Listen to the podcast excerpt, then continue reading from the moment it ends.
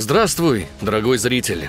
Каждый год видеоигровая индустрия обогащается примерно на 12 тысяч новых проектов от самых разных компаний, маленьких и больших. Вдумайтесь только, 12 тысяч игр в год. Это в среднем в день по 33 проекта, каждый из которых пытается найти место в сердцах геймеров. Ну и поковырять немного в их кошельках, конечно же. За такой массой проектов многие из них теряются – даже некогда громкие тайтлы под таким видеоигровым шумом уходят в небытие до тех пор, пока кто-то на просторах интернета не запустит древний скриншот с вопросом «А вы помните?». Но есть такие игры, которые не нуждаются в напоминании. Есть проекты, которые с нами десятки лет, пережили многих конкурентов и продолжают влиять на игровую индустрию. Таких жемчужин – единицы. И одной из них, без сомнения, является World of Warcraft от компании Blizzard – вот про феномен как раз этого мастодонта мы сегодня с вами и поговорим. Поэтому принимайте инвайт в новое путешествие вместе с IGM и нами, сценаристом Дмитрием Ивановым, диктором Антоном Киреевым и монтажером Алексеем Зайцевым. Повесьте на наш канал баф своей подписки. Активируйте заклинание колокольчика и залазьте на маунта. Впереди у нас дорога длиной в почти 20 лет.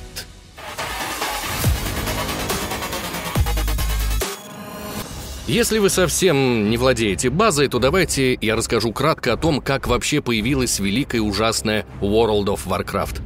Довольно молодая компания Blizzard в начале 90-х искала свое место в мире игровой индустрии, где только набирались обороты.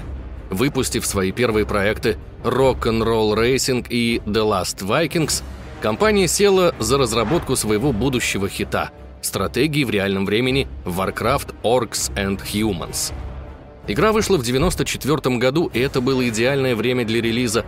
Уже пару лет на рынке не было новых РТС, и изголодавшиеся фанаты сметали первую варку с полок.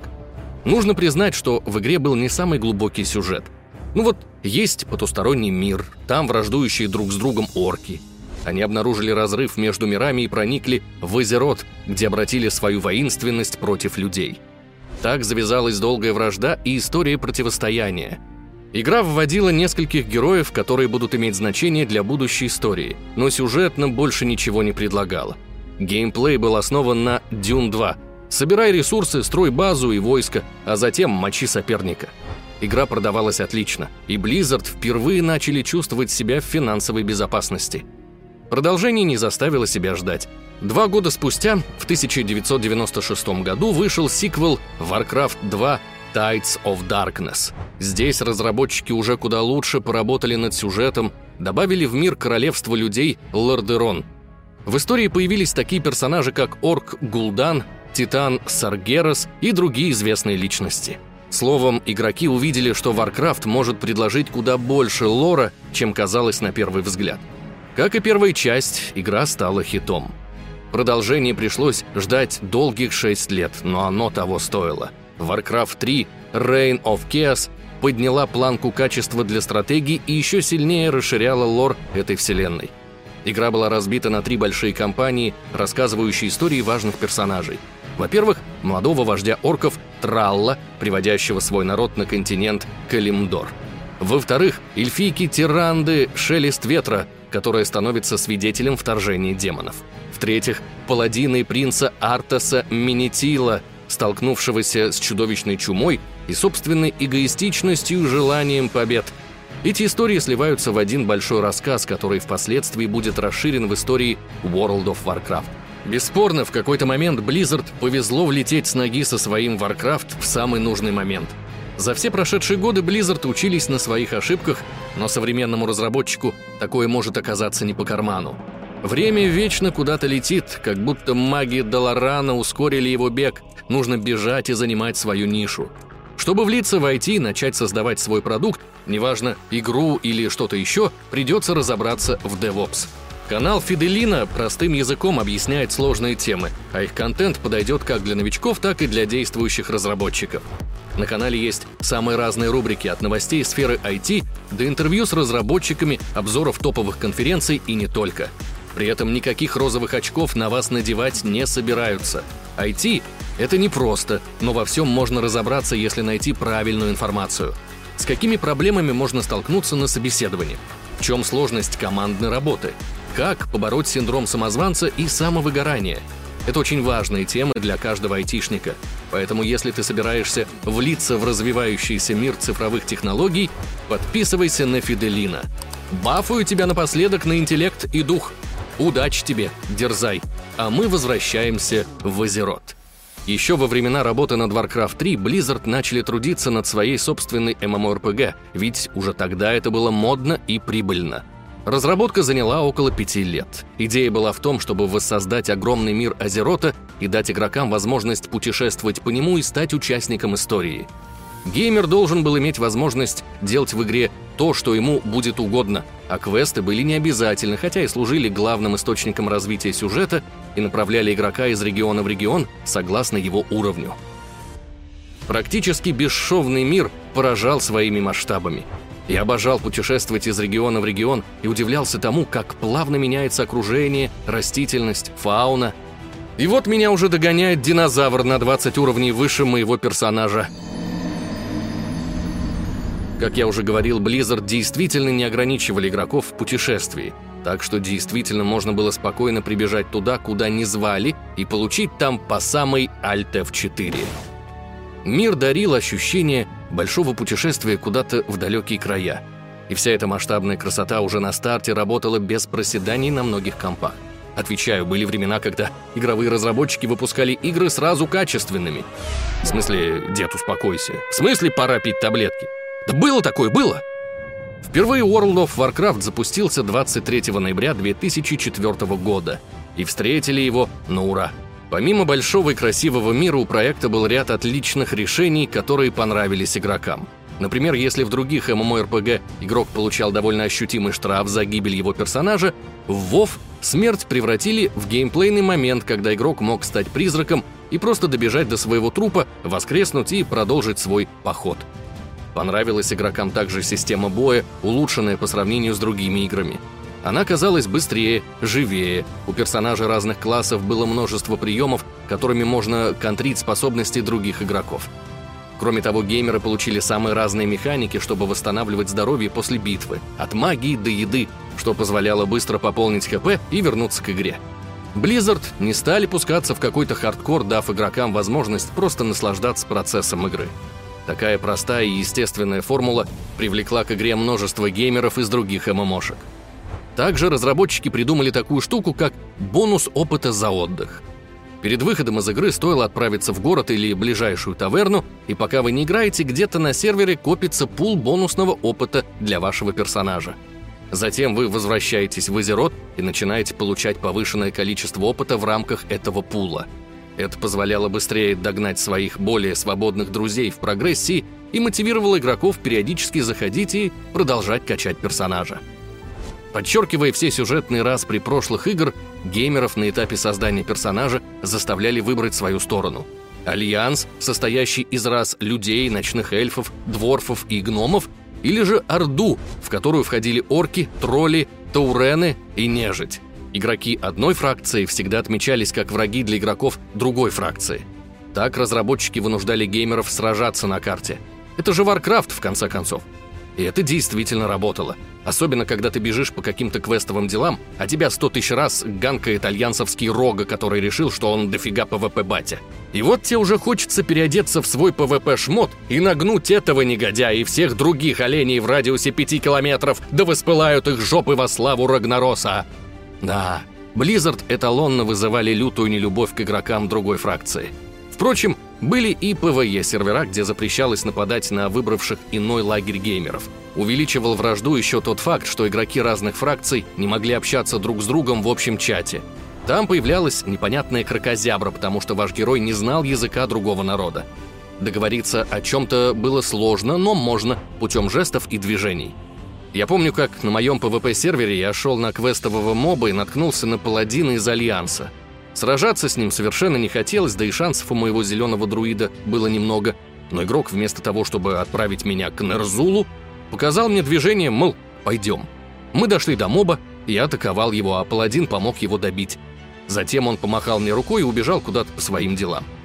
Вот в такие моменты ты начинаешь проникаться PvP-сервером, где игроки сами решают, что делать со своей возможностью убить другого игрока или же действовать сообща. Кстати, довольно быстро в WoW появились сервера, которые захватили либо игроки с Альянса, либо с Орды. Все дело в совершенно непропорциональном соотношении двух сторон, где на несколько тысяч игроков Орды приходится пара сотен отчаянных альянсеров и наоборот. Можно думать об этом как о вариантах Азерота в мультивселенной Варкрафта. Просто та реальность, где Орда или Альянс одержали победу. По душе пришлись игрокам и классы персонажей, отлично вписавшиеся во вселенную. Всего их на релизе было аж 9. Воин, паладин, охотник, друид, маг, жрец, разбойник, шаман и чернокнижник. Кстати, паладин изначально был доступен только игрокам из Альянса, а шаман – игрокам из Орды. Каждый имел свои уникальные фишки, ощущался отличным от других классов и был жизнеспособным. Словом, можно было играть за того, кто больше по душе. Откровенно слабых или сильных не было. Ты либо умел играть за свой класс, либо же ныл на форумах про Overpower Paladins – и это не говоря про множество небоевых активностей, прокачку профессий, исследование мира, изучение лора, посещение знаковых мест и так далее. Вов давал игрокам большую свободу, красивый огромный мир и множество механик, при этом не сводя процесс к ужасному хардкору. Если задать вопрос, почему World of Warcraft стала такой популярной и просуществовала почти 20 лет, то ответ будет очевиден. Благодаря фанатам – уже на запуске игру полюбили миллионы, и количество геймеров продолжало расти многие годы. В WoW успели поиграть самые разные люди, включая некоторых звезд. Не верите? А вот вам несколько примеров. Заслуженный супермен планеты Земля, геймер и соблазнитель дам из Венгерберга Генри Кавилл признался, что пропустил звонок от режиссера Зака Снайдера по поводу участия в фильме «Бэтмен против Супермена». А все потому, что заигрался World of Warcraft со своими друзьями – «Пацаны, погодите, тут кто-то звонит». «А, это Зак Снайдер. Ничего важного. Пульте босса!» Кстати, игроков так впечатлило увлечение Кавилла Варкрафтом, что его мигом нафотошопили в образе падшего Артаса, который успел стать королем-личом. Фотография быстро облетела интернет и привлекла к себе большое внимание. Даже официальный аккаунт Blizzard отреагировал на картинку, поставив задумчивый смайл. А Кавил лишь посмеялся, когда узнал про фотошоп, сказав, что играет под ником Артас 007. Вот так совпадение. Актриса Мила Кунис с удовольствием бороздила просторы Азерота, как и многие другие игроки. Но ее увлечение пошло сильно дальше. Мила впала в зависимость от Вов в какой-то момент и была не в силах оторваться от любимой игры.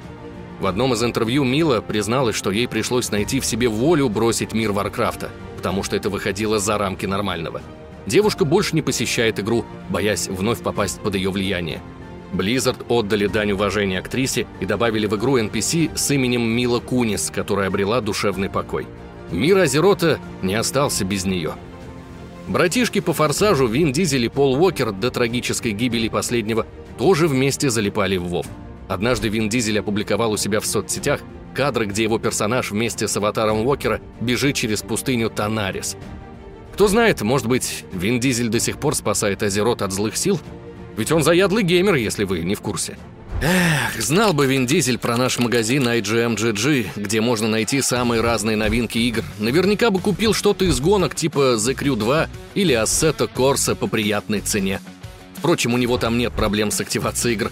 А вот игрокам из России и Беларуси такое подспорье будет кстати, ведь у нас можно купить в том числе те игры, которые запретили продавать в наших странах. Например, новинки Helldivers 2 и Tekken 8 спокойно можно купить в IGMGG для российских аккаунтов и устраивать адские зарубы с друзьями. IGMGG — это магазин, где постоянно проходят скидки до 90%. А вам остается только найти игру, которую давно хотелось добавить в свою библиотеку. А если что-то не получается, то сумоньте нашу поддержку на помощь. Они с радостью примут пати и затащат любую проблему. Вот Робина Уильямса, помните? Он тоже был заядлым геймером, не зря же актер назвал свою дочку Зельдой. Залипал Робин и в Вов, играл на стороне Орды. После смерти актера Blizzard добавили в игру NPC Джина в честь Уильямса, ведь именно он озвучил Джинни в мультфильмах про Аладдина 90-х годов. И зовут этого Джина Робин. Можно вспомнить еще множество знаменитостей, которые с удовольствием играли в Вов вместе с другими людьми. Но смысл вы уже поняли. Игра привлекала внимание многих. А вообще, я упомянул Джина в честь Робина Уильямса, но совсем не рассказал про других персонажей, добавленных в игру в честь умерших фанатов. Расскажу про самый громкий случай. Однажды через фонд «Загадай желание» к Blizzard обратился мальчик Эзра Чаттертон. Он был болен раком мозга, но хотел создать для Вов какого-то персонажа. Blizzard позвали его в свой офис, где вместе и создали Таурена, фермера по имени Ахава Пшеничное Копыто, который выдавал квест на поиск пропавшего пса Кайла. Также геймеру выдали уникального маунта Пепел Алара, потому что второе имя Эзры было Феникс. Мальчик стал первым игроком в мире, который получил этого маунта. Эзра скончался в 2008 году. Эта новость быстро стала достоянием общественности. Тысячи фанатов ВОВ, зная историю мальчика, отправили его семье письма с соболезнованиями, а игроки Орды устроили в игре паломничество до Мулгара, чтобы завершить задание Ахавы в память о мальчике.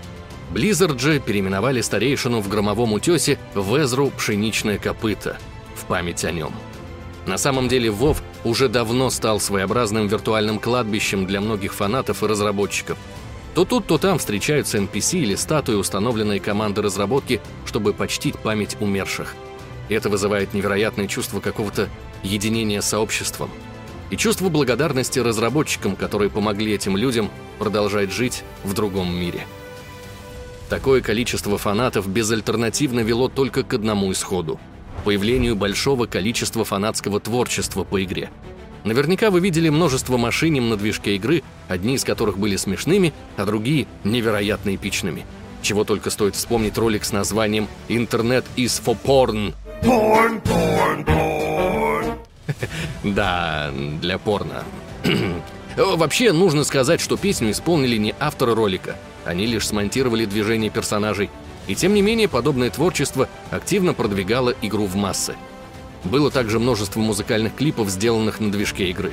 И самый топ среди них занимают ролики с песнями группы Elite Tauren Chieftain. И если вы не знаете эту группу, то вот вам отрывок. Возможно, теперь вы ее узнали, но если нет, то это отличный повод послушать их песни, основанные на вселенных Варкрафта, Старкрафта и Дьябла. А это, между прочим, не просто какая-то группа, которая фанатеет от творчества Blizzard, это музыкальная группа, основанная работниками Blizzard. Играют в ней разработчики игр. Так что врубайте их творчество и удивляйтесь тому, какими рок-звездами были старички из этой студии.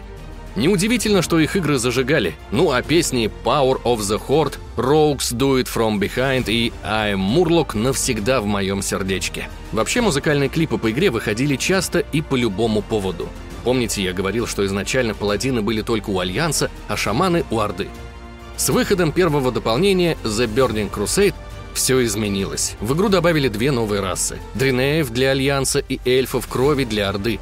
Эти расы получили возможность брать класс, который был ранее недоступен для всей фракции.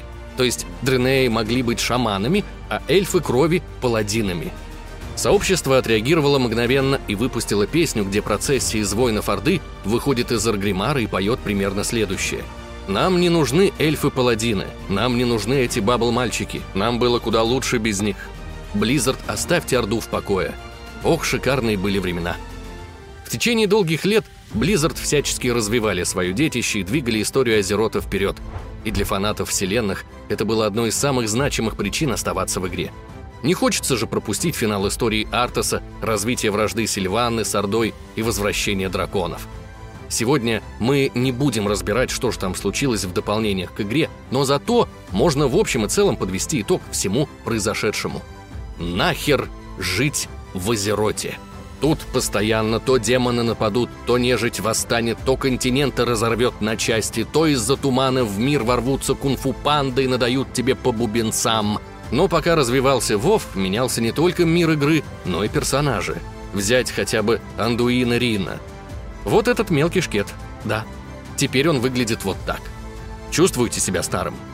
Понимая, что аудитория растет вместе с игрой, Blizzard не забывали от дополнения к дополнению изменять внешность героев и усложнять их характеры. Создавалось впечатление, что мы смотрим огромный сериал про Азерот и его жителей. Вот кто знал в самом начале, что король Альянса Вариан Рин погибнет во время событий дополнения Legion?